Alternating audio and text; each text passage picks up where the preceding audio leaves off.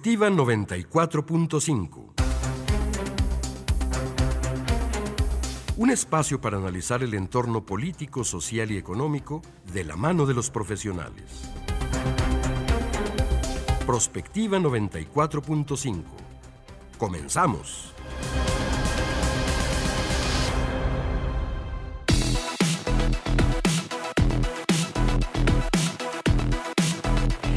¿Qué tal? Muy buenos días. Bienvenidos a Prospectiva 94.5. Gracias a la gente que está en sintonía de Radio UAA. Estamos transmitiendo desde este edificio 14 de Ciudad Universitaria. Como siempre, muy contentos y bueno, pues con temas interesantes, con invitados de lujo. A propósito ahora de las cuestiones de ciencia y tecnología, el CONACIT, las reformas, las consecuencias para el rubro de la investigación, el posgrado, el desarrollo científico en nuestro país y más. Hoy vamos a tener la oportunidad de platicar con nuestros catedráticos universitarios y pues obviamente desde eh, los departamentos de Derecho y Educación. La verdad es que va a ser un tema muy interesante que esperemos que disfruten el día de hoy. Y bueno, como todas las mañanas le doy la bienvenida a María Hernández. ¿Cómo estás, Mari? Buenos días. ¿Qué tal, Leti? Muy buenos días. Pues ya listos y muy contentos de nuestros invitados del día de hoy y por supuesto un tema que me parece por demás interesante y que afecta, por supuesto, a toda nuestra comunidad universitaria y de otros institutos de investigación y de educación superior en el país. Claro que sí, las líneas están abiertas, llámenos o mándenos sus mensajes de texto en WhatsApp 449-912-1588, tenemos la transmisión en vivo en Facebook Live, también nuestro podcast, en fin, son varias alternativas, mándenos sus mensajes para que podamos conocer sus inquietudes a propósito de este tema el día de hoy, que ya, bueno, pues es jueves, un pasito del fin de semana, 8 de junio de este año 2023. Y bueno, pues iniciamos, vámonos con el resumen.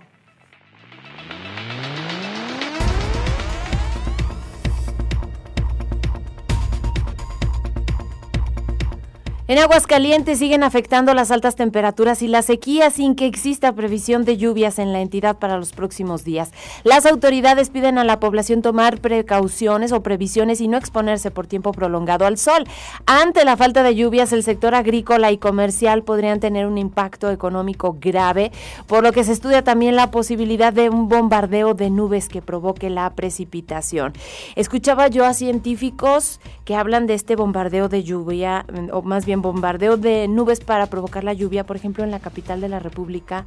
¿Te acuerdas que hace algunos días también? También se hizo ese, digamos, experimento, pero lo que dicen los expertos es que si no existe humedad en el ambiente, pues aunque se bombardeen las nubes, no vamos a tener la lluvia. Además que es un procedimiento costoso. Un procedimiento muy costoso por lo, pues por el material que se necesita y obviamente por las aeronaves que tienen que utilizarse para este bombardeo.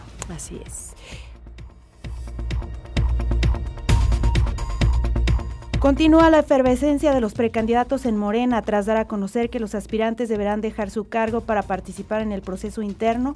Tanto Ricardo, Ricardo Monreal como Fernando Fernández Noroña anunciaron que están próximos a solicitar licencia. La jefa de gobierno, por su parte, expresó que el domingo o lunes realizará un anuncio al respecto y mientras tanto recibe el apoyo del Partido Verde Ecologista de México, el que no se ha pronunciado todavía, pero bueno, esperemos que lo hará el domingo en el Consejo Nacional de Morena, es Adán Augusto, el secretario de Gobernación. Se supone que el domingo, alrededor de las 5 de la tarde, inicia este Consejo Nacional para pues plantear este escenario rumbo al proceso de definición del candidato a la presidencia de la República por parte de Morena. Hubo quien criticó, por ejemplo, a Marcelo Ebrar, que se adelantó muchísimo a los tiempos porque Mario Delgado decía, hay que esperar lo que define el Consejo y pues él anunció su renuncia pues básicamente al día siguiente de esta cena con el presidente Andrés Manuel. Aunque ya lo habíamos comentado, precisamente pues fue en esa cena en donde se definió prácticamente que todos tenían que presentar su renuncia al cargo. Ahora, también es importante decir, por ejemplo, en el caso de Ricardo Monreal, él tiene que presentar su separación, bueno, su licencia, en este caso como senador, pero hay que acordarnos también que es el coordinador de la bancada de Morena y el presidente de la Junta de Coordinación Política.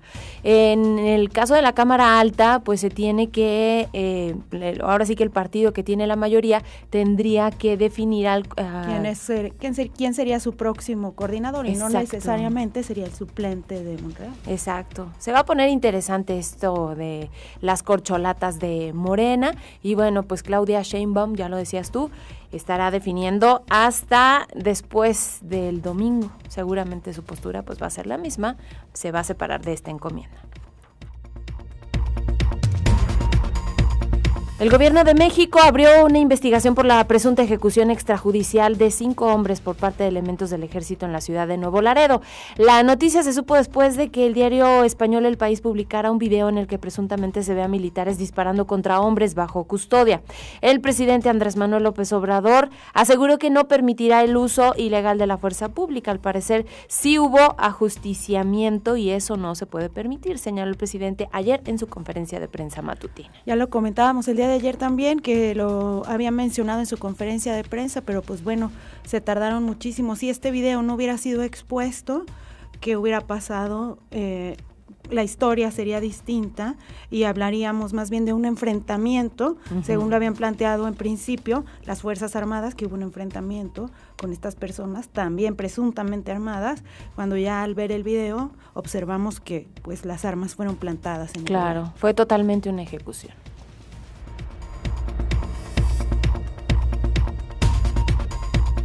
Hace unos momentos, los abogados de la ministra Yasmín Esquivel aseguraron que en una sentencia inapelable se determinó que ella es la única autora de tesis de la licenciatura, por lo tanto no cometió un plagio. La rueda de prensa estaba en hace unos momentos en marcha, por lo que mañana tendremos más información.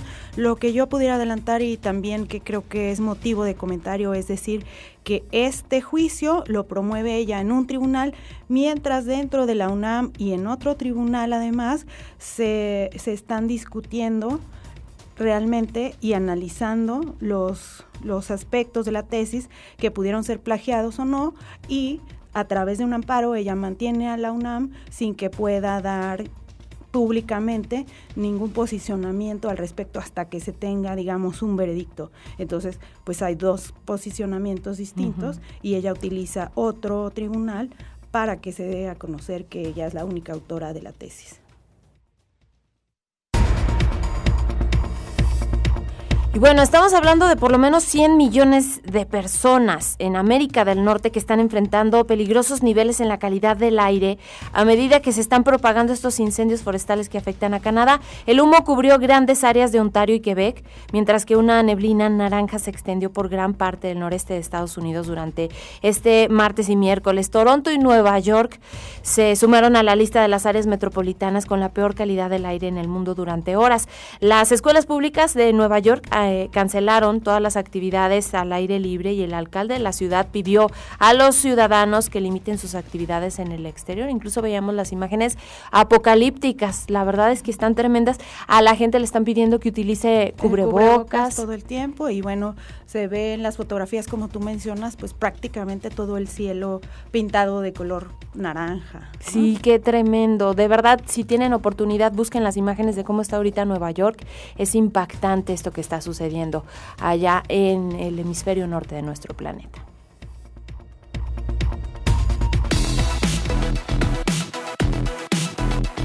Comunícate al WhatsApp al 449-912-1588. Búscanos en Facebook como Radio UAA o en Instagram, Radio UAA 94.5 FM.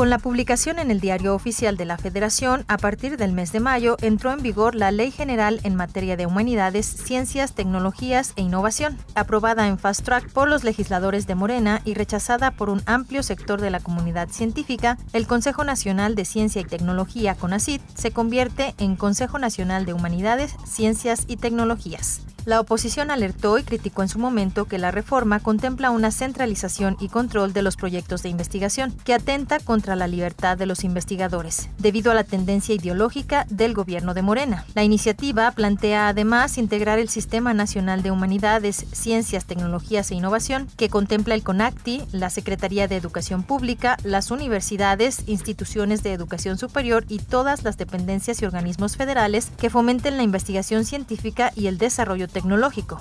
El decreto ordena también a las autoridades competentes terminar de forma anticipada los convenios y contratos que se opongan a la ley, en beneficio del interés público.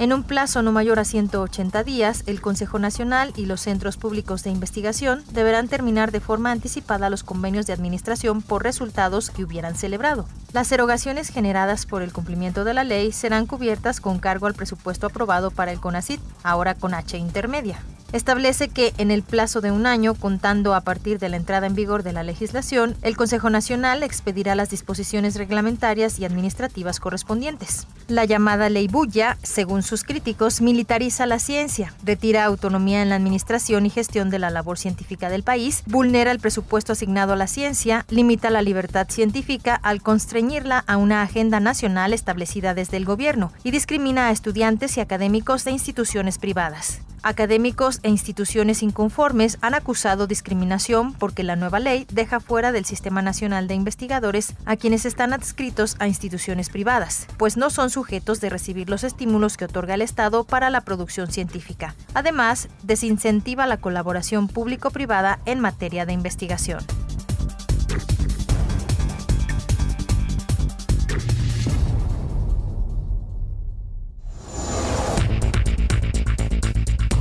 Ya son las 9 de la mañana con 12 minutos y bueno, vamos a entrar en materia. El tema el día de hoy, pues obviamente esto de la CONACIT, reformas, consecuencias para la investigación, el posgrado y el desarrollo científico en nuestro país. Y tenemos como todas las mañanas invitados de lujo. El día de hoy nos acompaña el doctor Aristides Gutiérrez Garza. Él es catedrático del Departamento de Derecho de nuestra máxima casa de estudios. Gracias doctor por estar aquí con nosotros. Bienvenido. Gracias a ustedes. Un placer. Y también nos acompaña la doctora Guadalupe Ruiz Cuellar, profesora investigadora del Departamento de Educación. Para comenzar, me gustaría pues que habláramos un poco de qué consideran ustedes cómo cambiará el desarrollo científico del país esta reforma. Eh, bien, muchas gracias. Gracias por la invitación. Buenos días. Bueno, eh, creo que es una pregunta compleja, de respuesta compleja, porque me parece que las políticas públicas, y, enmarcaría en este contexto la definición de esta nueva ley, la propuesta, bueno, la aprobación de esta nueva ley, eh, son, son acciones eh, de gobierno que obviamente no tienen un efecto eh, inmediato, ¿no? Su impacto pues es de más, de más largo plazo y preguntarnos por, las consecuencias para la investigación y el posgrado eh, tan, tan pronto, ¿no? Aunque es pronto y no, porque en realidad antes de la aprobación de la ley ya el CONACID venía eh, pues tomando algunas medidas, desarrollando algunas acciones que eh, pues avisoraban, digamos, por dónde podrían ir los cambios que se plantearían, que por lo demás yo creo que son congruentes con una perspectiva más, más global, una perspectiva, una visión, una ideología, si lo queremos ver en esos términos, de la administración federal actual. ¿no? Eh, eh, el planteamiento de la ley es, eh, bueno, como suele suceder, ¿no? Uno ve en los documentos, si bien es cierto que hay pues algunas cuestiones como las que han dado pie o materia a, muchas de las posturas críticas al respecto. Si bien eso ya está en el documento, ¿no? O sea, por ejemplo, este, eh, pues ni siquiera privilegio, sino eh, esta eh, definición de, de, que solamente las instituciones públicas no van a ser beneficiarias de los apoyos está claramente planteada. Está claramente planteada la conformación del Consejo eh, Directivo, digamos, del CONACIT, con todo lo que implica, eh, que ha sido también materia de, fuertes cuestionamientos por la participación de pues, un conjunto de secretarías de Estado y lo que se advierte como una eh, mucho menor participación cuantitativa y cualitativamente de las comunidades científicas. O sea, todo eso está pero están también algunos em, pronunciamientos que, creo que tienen que ver con esta idea de que la ciencia eh, tendría que estar al servicio de la, de la sociedad, ¿no? Este, mm, creo que, mm, en ese contexto, en esta idea de que los beneficios del trabajo científico tienen que alcanzar a la población en su conjunto, eh, podemos ubicar eh, propuestas o, bueno, más que propuestas, líneas de acción planteadas por la ley como, como esta de la definición de una agenda nacional de, de investigación, el alineamiento a los programas nacionales estratégicos, que ha sido también otra materia de cuestionamiento hay, hay como muchos frentes ¿no? en torno a la, a, la, a, la, a la, ley y a lo que va a significar eh, o está significando su implementación. Eh, el tema efectivamente de, los posgrados, eh, bueno, y el que ya comentaba al inicio de la exclusión de las instituciones del sector privado. Yo, em, a ver, yo no tengo una oposición tajante ¿no? a, los planteamientos de la ley porque Entiendo que toda política pública eh, tiene que definir ciertos objetivos y criterios y tiene que eh, plantear los mecanismos para la toma de decisiones, sabiendo que los recursos de los que se dispone son escasos, no son infinitos ni son ilimitados. Eh, el problema quizás es, es cómo implementar, ¿no? cómo diseñar ya en lo operativo las estrategias para que esto pueda eh, tomar forma y la mejor forma posible. Vuelvo al tema de la agenda, ¿no? Eh, bueno, pues si hay problemas eh, urgentes que, que, además son problemas añejos, históricos, por ejemplo en mi campo la desigualdad educativa, ¿no? Entonces, bueno, ¿por qué no enfocar los recursos que, que, que el CONACIT podrá poner al servicio de la investigación a una mejor comprensión de, cuáles son los mecanismos que siguen perpetuando la reproducción de las desigualdades, ¿no? Y cómo podemos atacarlos. atacarlos. Eh, yo no, no veo, eh, puedo no tener la información eh, completa, seguramente no la tengo, pero no veo que eso coarte absolutamente todo tipo de investigación. Es decir, el CONACIT, si vuelve a manejar fondos como lo hacía en el pasado para apoyar proyectos de investigación, pues definirá hacia dónde deben destinarse esos recursos. Pero eso ya pasaba antes. O sea, por ejemplo, yo tengo presente en nuestro campo nuevamente el fondo de la Subsecretaría de Educación Básica y ese fondo establecía qué temas le interesaban a la subsecretaría que se investigaran. Y uno concursaba por ellos, pero no significaba que si se tenían otros intereses no se pudieran investigar. Ahí sí, no con recursos de, de ese fondo. Pero creo que las instituciones de educación superior como la nuestra destinan recursos propios y eso no tendría por qué verse afectado, claro que sí. Yo quisiera preguntarte, doctor Aristides, porque bueno, la eh, como bandera o el mensaje que trata de dar el presidente de la República, Andrés Manuel López Obrador, a través de esta ley, es, y bajo este argumento de quitar los privilegios, y hablando de esta eh, pues ciencia neoliberal, acusando, incluso investigaciones a través de la Fiscalía de la República contra algunos académicos por el tema de los recursos, porque el argumento también es que eh, pues estaba dando un desvío y básicamente en todos los rubros habla de lo que se hizo en el pasado y de lo que trata de romper esta administración que encabeza el presidente Andrés Manuel López Obrador. Ahora, hablando un poquito y retomando esto que dice la doctora, eh, ¿qué tanto se pone en riesgo efectivamente la libertad de la investigación? Porque uno de los argumentos de esta nueva ley es que efectivamente sean temas que le interesen a pues a la nación, a la población que resuelvan los principales problemas, pero yo leía algunos argumentos de investigadores que decían, bueno, pero por ejemplo, si yo quiero eh, iniciar algún proyecto de los que a lo mejor no están en este listado, que quizás en un futuro pueda contribuir, no lo voy a poder hacer con recursos del Estado porque no me van a dar una beca. Ok, pues bueno, me parece que eh, son argumentos eh, que se deben de tomar en cuenta, ¿no? Eh, al final, bueno, creo, como bien lo señala la doctora, es estar mm, redirigiendo la política, una política que va encaminada o trata a resolver problemas estratégicos prioritarios. ¿sí? Al final de cuentas, eh, habría que preguntarnos, creo yo, cuando leía la ley, cuál es la naturaleza, en este caso, del Consejo, eh, hacia, es decir, cuáles son sus alcances. Y a mí me parece que de una u otra manera, en administraciones pasadas, pues había una, un trabajo que iba encaminado a otros objetivos. Y a mí me parece que eh, esta ley en específico está tratando de eh, dirigir ¿sí? a objetivos eh, primordiales los recursos para la investigación. Entonces, por ejemplo, mm, reflexionaba yo cuál es el papel de las, de las universidades ¿no? con relación a la investigación y bueno, a mí me parece que las, las universidades autónomas, por ejemplo, reciben recursos públicos y eh, de ninguna manera la ley les está diciendo eh, no hagan una investigación eh, hacia este lado, hacia, este camino.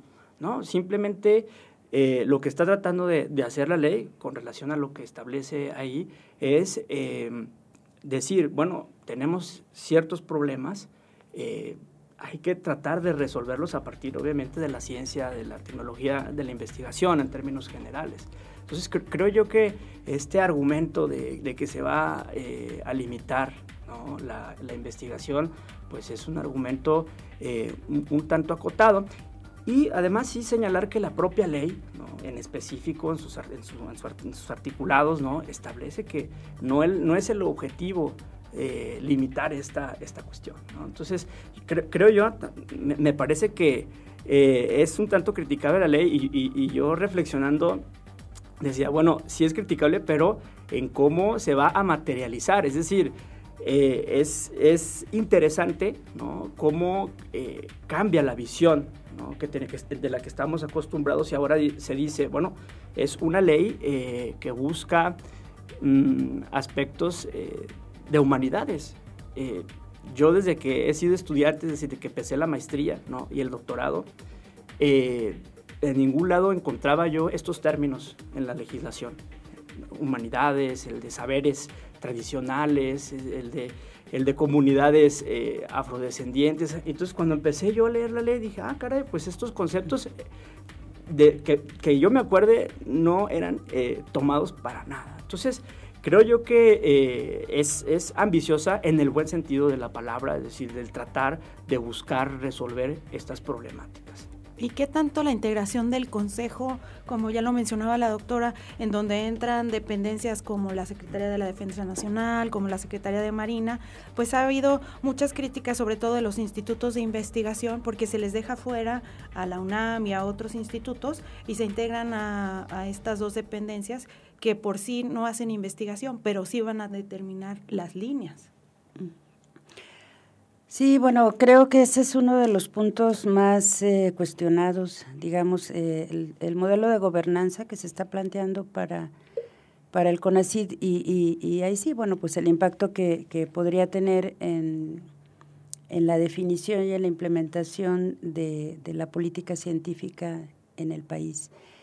Eh, es curioso porque nuevamente no tenemos realmente toda la información disponible, pero, eh, por ejemplo, la ley plantea que los insumos que se consideraron para elaborarla fueron muchísimos y, muy variados, ¿no? Desde consulta de legislaciones en la materia a nivel internacional, en otros países, diagnósticos, consultas, ¿no? Eh, lo que también se dice es que, bueno, no hay, no hay como un material que evidencie que eso se hizo y cómo se sistematizó. Yo sí he encontrado eh, videos, por ejemplo, donde eh, podemos ver a la, incluso a la directora misma del CONACIT, este, Álvarez Julia, eh, con académicos del CIMBESTAP, por ejemplo, ¿no? que es un centro de investigación muy, importante en el país. Entonces, eh, uno podría decir, bueno, mm, hubo o no hubo consulta, ¿no? O sea, realmente, ¿qué tanto se sostiene la crítica a que así hubo o no? Esa es otra cosa, ¿no? Pero está conectada con la pregunta porque finalmente tiene que ver con la atención, consideración, eh, participación de las comunidades científicas. Y, vuelvo a lo que decía hace un ratito, ¿no? Eh, al menos en lo que está escrito, uno ve planteamientos que, suenan muy, muy, muy positivos, eh, que suenan muy congruentes con esta idea de que por ejemplo, eh, mm, las agendas o cualquier otra decisión que se tome en la materia debe de hacerse con la participación de, pues de amplios sectores de la población, evidentemente y en primer lugar pues las propias instituciones donde se hace investigación, donde se forma a, los estudiantes de posgrado, pero sí creo que eh, al menos así como está definido y con una menor participación de representantes de, las comunidades científicas sí es un modelo eh, ahí sí cuestionable, ¿no? Eh, pero también retomo algo que ya decía antes. Creo que, bueno, las secretarías de Estado, como parte del poder ejecutivo de, de este país, pues son las instancias a través de las que precisamente se trata de atender los distintos problemas que como país enfrentamos en materia de salud, de educación, de alimentación, de vivienda. Entonces, eh, yo creo que pueden tener el pulso, un buen pulso de, qué es lo que está aquejando ¿no? a, nuestra sociedad. No lo veo, pues, eh, o sea, como tal cuestionable. Lo que, lo que sí preocuparía en todo caso es que no haya una participación como más paritaria, digamos, por parte de las comunidades científicas por lo menos. Claro. Son las 9 de la mañana con 27 minutos. Los invitamos para que participen con nosotros en el 449-912-1588. Estamos platicando de esta nueva ley del CONACID, las reformas, las consecuencias para la investigación, el posgrado y el desarrollo científico en nuestro país. Y estamos platicando con dos expertos, el doctor Aristides Gutiérrez Garza, catedrático de Derecho de esta Casa de Estudios, y la doctora Guadalupe Ruiz Cuellar, profesora investigadora también del Departamento de Educación de nuestra institución. Tenemos que hacer una pausa, no se vayan, regresamos con más aquí en Prospectiva 94.5.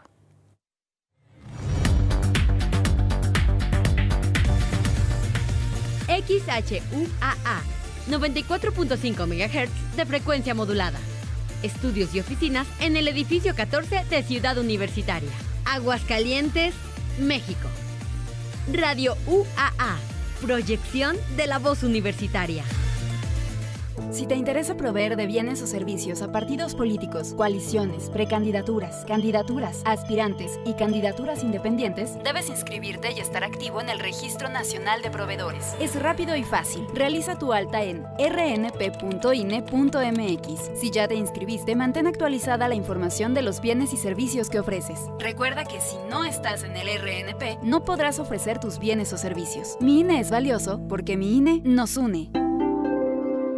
Claro, en la fiesta te metes lo que sea para pasarla bien, pero en realidad, ¿sabes qué te estás metiendo? Muchas drogas químicas son elaboradas con ácido muriático, sosa cáustica y reticida. Ahora el narco añade fentanilo para engancharte desde la primera vez. El fentanilo mata. Es 50 veces más potente que la heroína. 200 personas mueren al día por su consumo. No te arriesgues.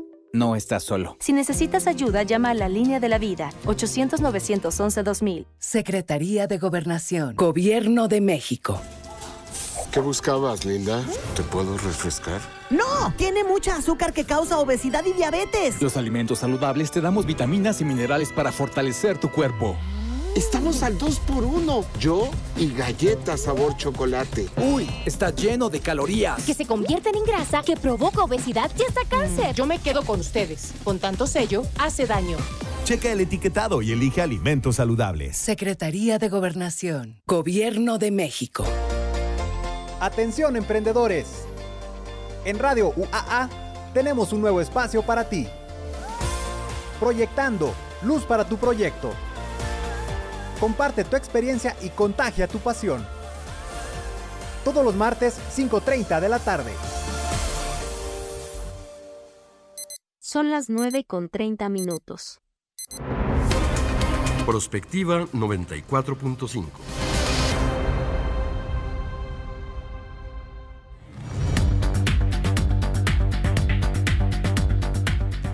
Regresamos a Prospectiva 94.5. Estamos hablando sobre las reformas al CONACID y las consecuencias que tendrán para la investigación y el posgrado. A través de Facebook Live nos escribe Jesús Antonio Reynoso.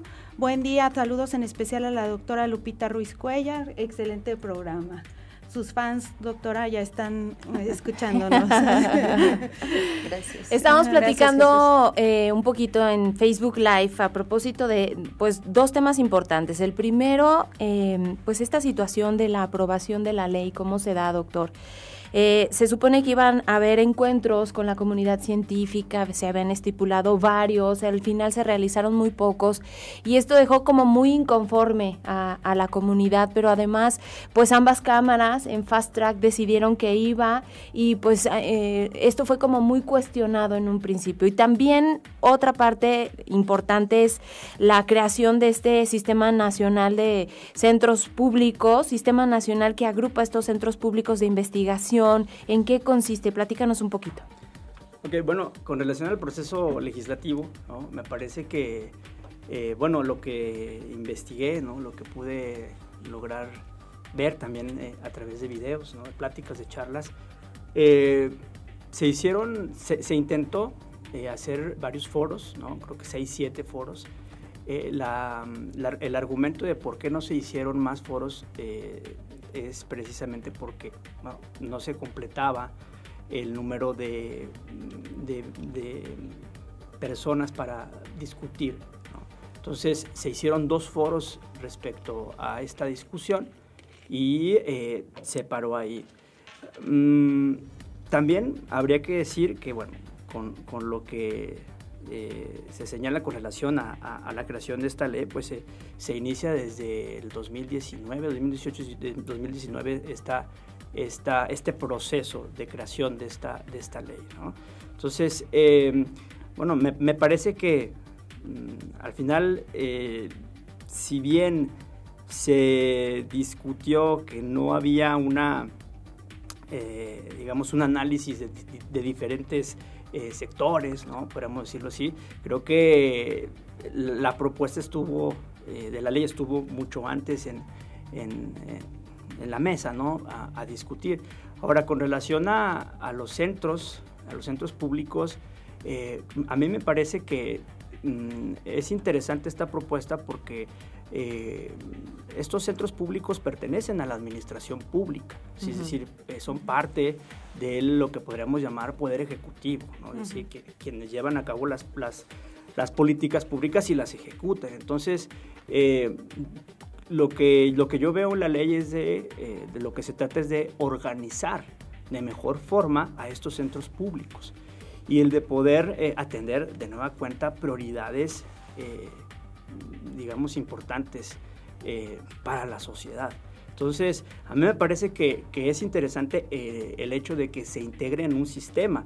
¿Por qué? Porque así eh, todos en conjunto pueden ir dirigiendo o pueden ir más bien planteando hacia dónde se debe de llevar eh, ciertas, ciertas necesidades y eh, ciertas investigaciones. Ahorita que estás mencionando esto, perdón que los interrumpa, es que el artículo 84 habla justamente de cómo estos centros públicos van a gozar de autonomía técnica, sin embargo, las decisiones importantes van a recaer más bien en el CONACYT, que fue lo que, pues supongo, causó molestia, ¿no? Sí, eh, digamos que, de nueva cuenta, si nosotros...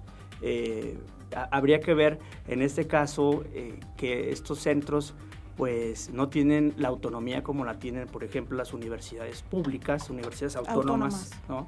públicas. Entonces, les da, incluso yo diría que es positivo que les dé, que les dé autonomía técnica. ¿no? Es decir, tú puedes hacer, eh, desarrollarte a partir de tus disciplinas, a partir de tus áreas. ¿sí? Entonces, eso creo que eh, mm, hay que dejarlo claro que estos, estos centros no son autónomos. Entonces, la discusión de que, de que se está limitando la autonomía, habría que ver eh, qué tipo de autonomía están discutiendo, porque al final de cuentas eh, están dentro de la estructura del Poder Ejecutivo y de la Administración Pública. Doctora, Sí, yo quisiera comentar que, mm, o sea, creo que este tema, como muchos otros que atraviesan a la ley, tienen como trasfondo eh, una visión crítica de cómo se ha venido, cómo se había venido conduciendo eh, la política científica en el país. Y no solo esta, ¿no? Hay, hay conceptos que, que atraviesan eh, la, la, visión, la concepción más global de esta administración, como, bueno, pues los de neoliberalismo, ¿no? Un modelo neoliberal que era el que imperaba en, el país, en la toma de decisiones, pues prácticamente en todas las materias. corrupción, eh, manejo opaco de recursos, no transparencia, eh, mm, lejanía, digamos, de los grandes problemas nacionales, etcétera. Entonces, eh, bueno, ese es un asunto que, obviamente también es materia de discusión, ¿no? O sea, obviamente habrá quienes consideren que el modelo que esta administración está tratando de combatir pues era el mejor modelo que podíamos tener. Yo no estoy tan convencida de ello a la luz de los grandes problemas que seguimos teniendo. Me refería al de las desigualdades, pero no son solo educativas, son sociales. Miremos hacia otro tipo de desigualdades, hacia otro tipo de problemáticas como las violencias de todo tipo, como el deterioro ambiental, como la pobreza, pues eh, entonces eh, el punto es que hay, hay, hay razones para pensar que tendríamos que hacer las cosas de manera distinta. El punto es que la implementación puede ser muy compleja. Entonces, por ejemplo, voy a retomar este como el ejemplo de, la exclusión de las instituciones de educación superior privadas, ¿no? o sea, que no pueden ya recibir apoyo sus estudiantes de posgrado ni sus investigadores. Digo, bueno, también vuelvo a lo que ya señalaba, los recursos son escasos y se tienen que distribuir de acuerdo a ciertos criterios. Y ahí es donde se complejiza el asunto. Pero yo creo que definitivamente no son iguales todas las instituciones privadas, ¿sí? Hay instituciones como la Universidad Iberoamericana, por ejemplo, que, mm, conozco sus planteamientos en el campo educativo nuevamente y, y, lo que hacen en materia de investigación, y todo es investigación muy comprometida con, con causas sociales, ¿no? con eh, la educación rural, multigrado, que sabemos que es la que se ofrece a las poblaciones más, bueno, una parte de las poblaciones más vulnerables, con la capacitación para el trabajo, que también atiende a, estudiantes de educación media superior que a lo mejor no van a poder seguir a la, a la superior, pero que entonces pueden ya eh, insertarse en el trabajo, a poblaciones indígenas, o sea, yo veo ahí como un compromiso que, no necesariamente está en todas las demás instituciones eh, privadas, ¿no?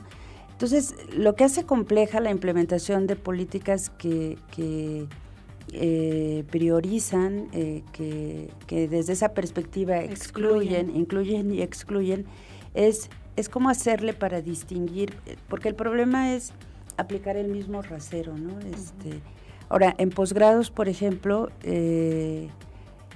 eso mm, no sé qué tan público sea, yo circunstancialmente me, enteré de, que en algunos posgrados los estudiantes todavía no, saben si van a recibir beca o no. Y la respuesta fue que hay como también diferentes este, prioridades, ¿no? Eh, y entonces eso lleva también como a, a, pensar, bueno, ¿cuáles son los posgrados que están en el último nivel de prioridad?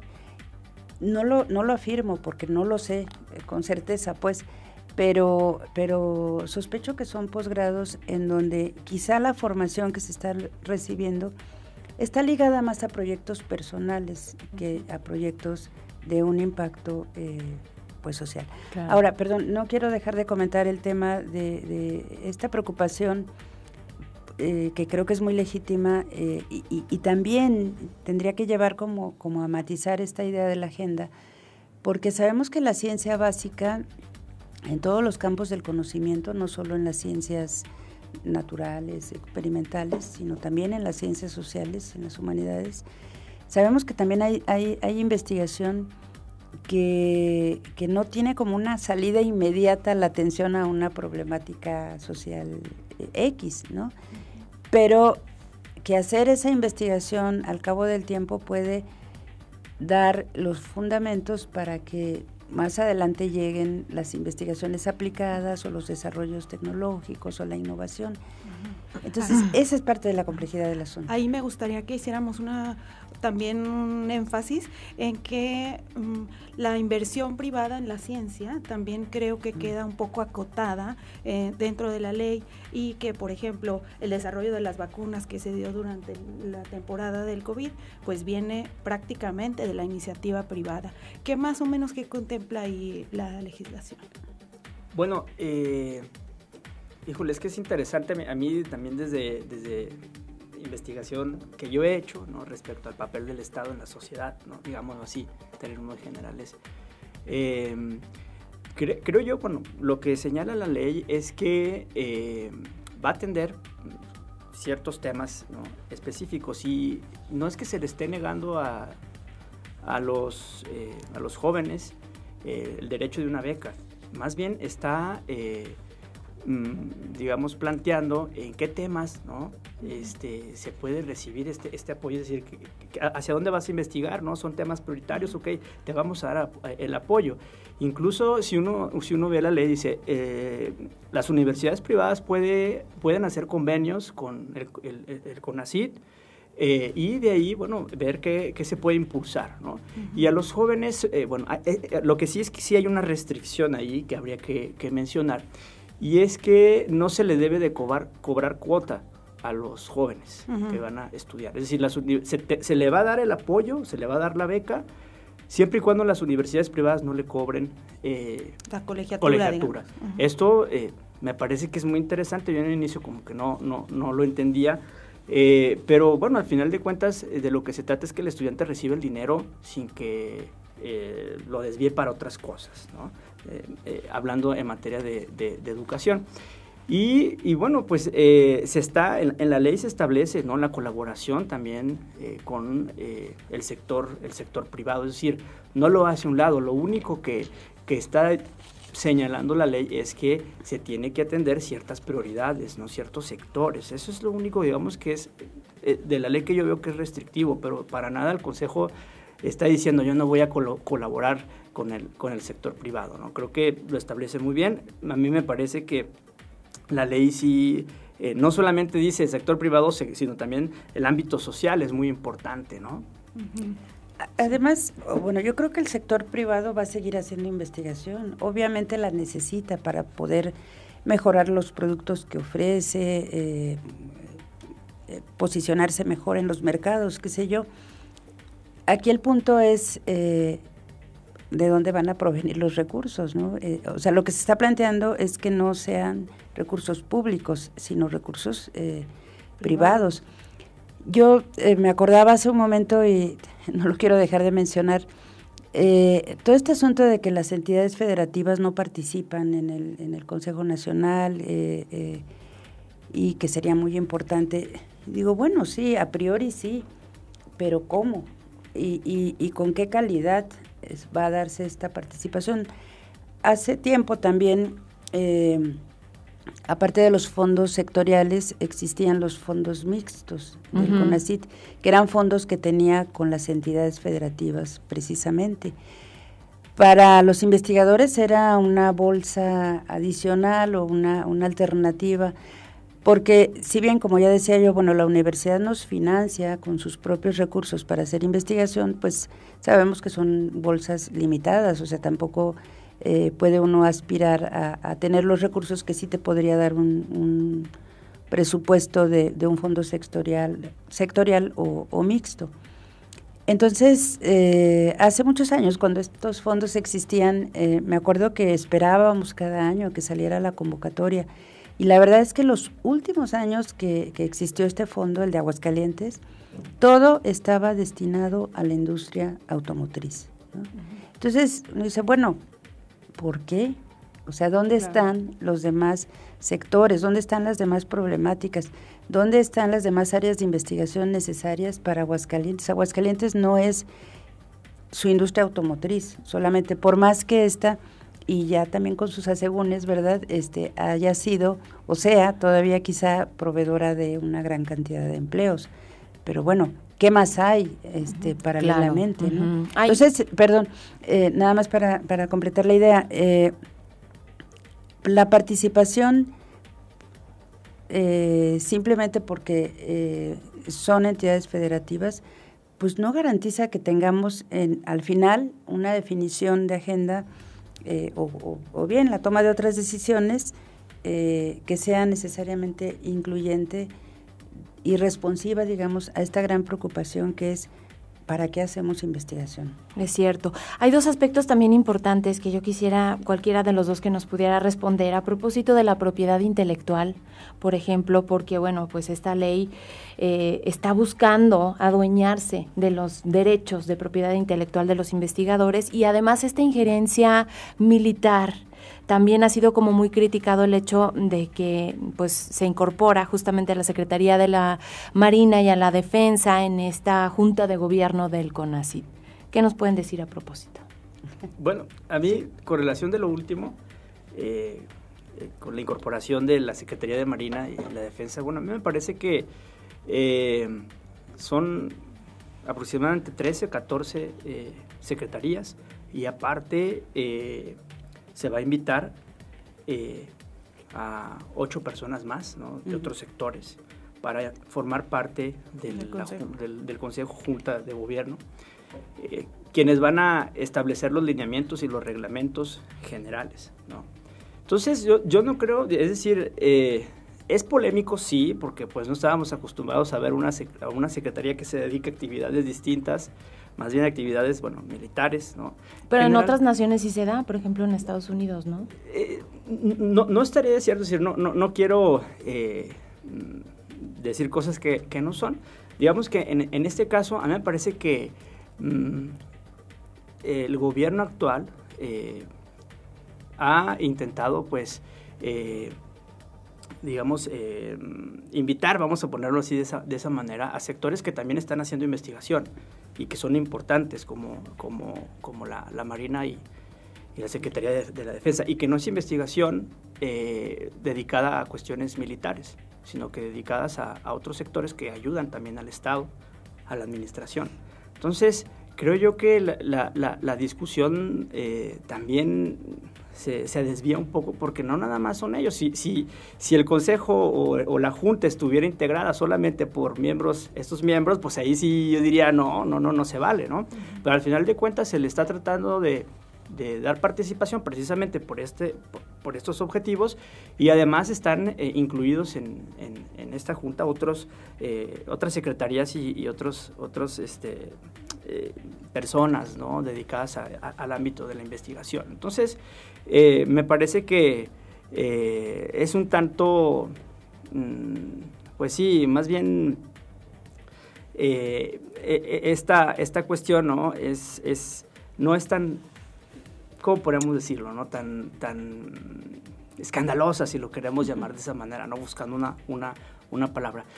al respecto. Y con relación, bueno, ahí el tema es que son recursos públicos y, otra vez regreso a, a, esta idea de decir, eh, los recursos públicos deben de darse a particulares.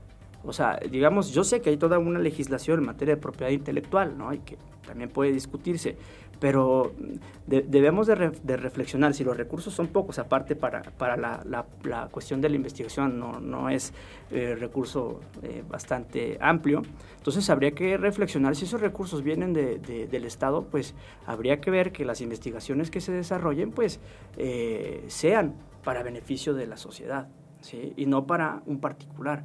Entonces, eh, creo que la, la, idea va por ahí.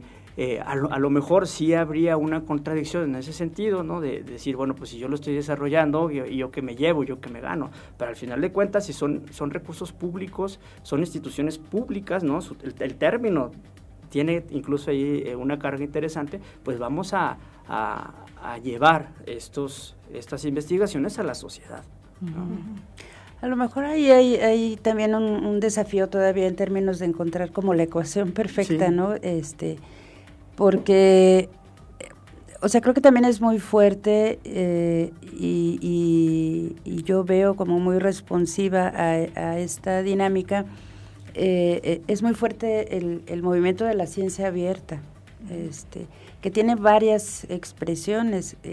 está, por ejemplo, también en el tema de las publicaciones científicas, ¿no? Este, ¿Por qué no podemos acceder a, los resultados de investigaciones que se publican eh, sin tener que pagar por ello. Hay muchas revistas que son de, acceso abierto, ¿no? Este, ahí no hay problema. ¿O por qué las revistas le cobran a los investigadores para publicarles, no? Este, o sea, hay como todo un, conjunto de, procesos de mercantilización también en torno al, trabajo científico. Y creo que eso es lo que está también en el fondo, ¿no? Este, y todo tiene que ver con un modelo que al final es el que está impregnando a la vida social entera, ¿no? Entonces, pero bueno, sí, sí entiendo que es, eh, como decía el doctor, bueno, este, pues el investigador puede decir, pero yo lo desarrollé, ¿no? Este, porque yo no me voy a beneficiar, al menos en parte.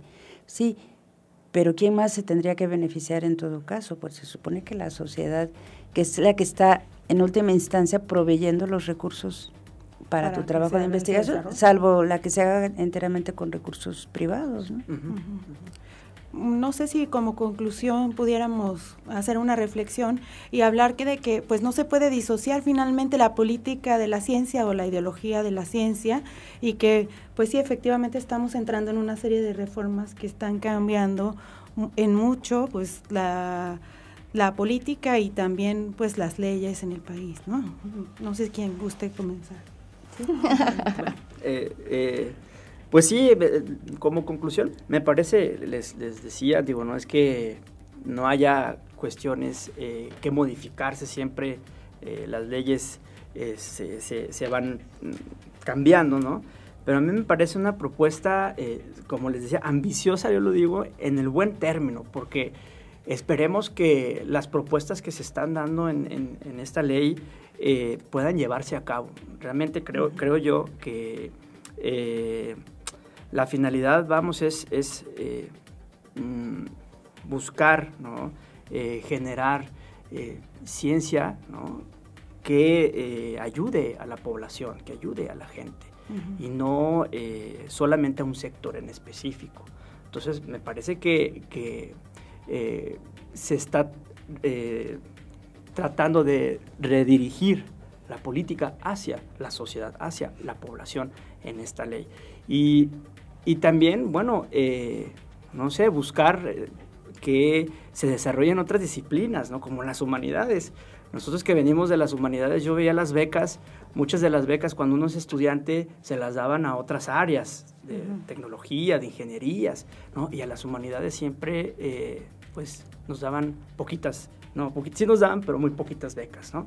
Entonces creo, creo yo que sí es, es, interesante precisamente porque incluye ¿no? solamente la parte de, ciertas disciplinas, sino que ahora las, las, humanidades están eh, involucradas.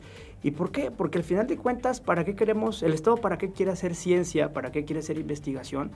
Pues obviamente para, eh, para impulsar el desarrollo eh, nacional, pero también para, digamos, tratar de, resolver problemas que afectan a nuestra sociedad a nuestra población. Entonces, yo me quedo con, con, yo concluyo, es, interesante y, y, esperar a ver cómo se puede ir eh, desarrollando y materializando esta ley, ¿no?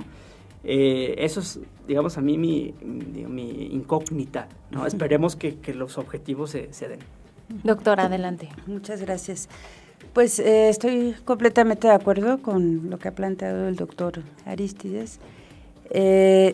yo Mm, creo que efectivamente tenemos que dar tiempo para que esto pues vaya mostrando sus, efectos. Mm, y creo, a lo mejor yendo un poquito más allá de este tema en particular, que como en cualquier otro campo, materia, ámbito, hoy en día particularmente es muy importante que tratemos de tener una mirada muy rica e integral de la, eh, en torno a las posturas que se ponen sobre la mesa, en torno a las visiones, tanto las que son eh, excesivamente favorables como las que son excesivamente críticas, porque creo que ninguna tiene la verdad de las cosas, ¿no? A veces yo incluso eh, me pregunto qué tanto sabemos de la realidad y qué tanto no lo que sabemos es lo que las agendas de los propios medios nos transmiten o de los propios grupos de, opinión que luego pues dependiendo de la inclinación del medio pues será lo que destaque o, resalte, ¿no?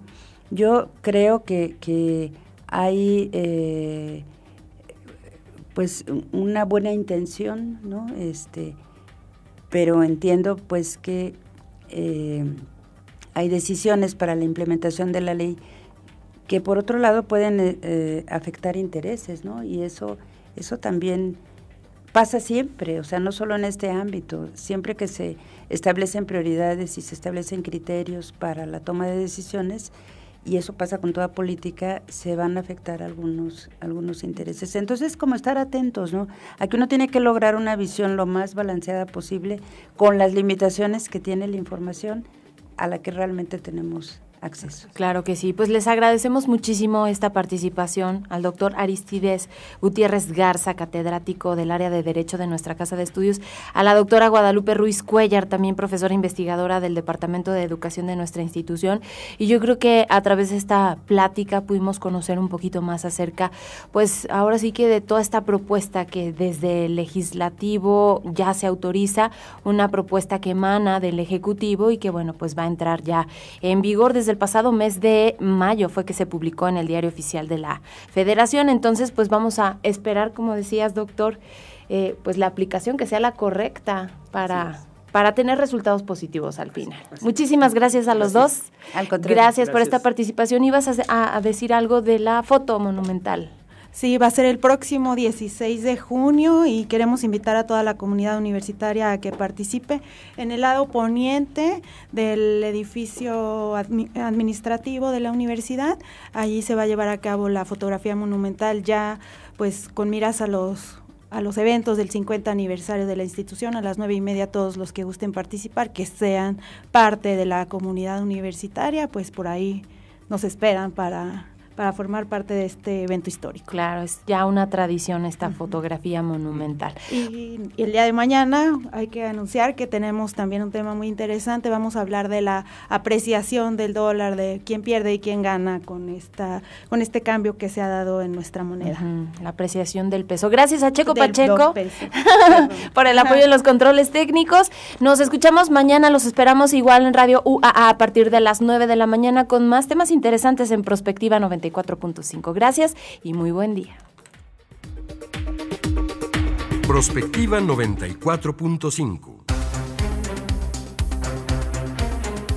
Un espacio para analizar el entorno político, social y económico de la mano de los profesionales. Prospectiva 94.5.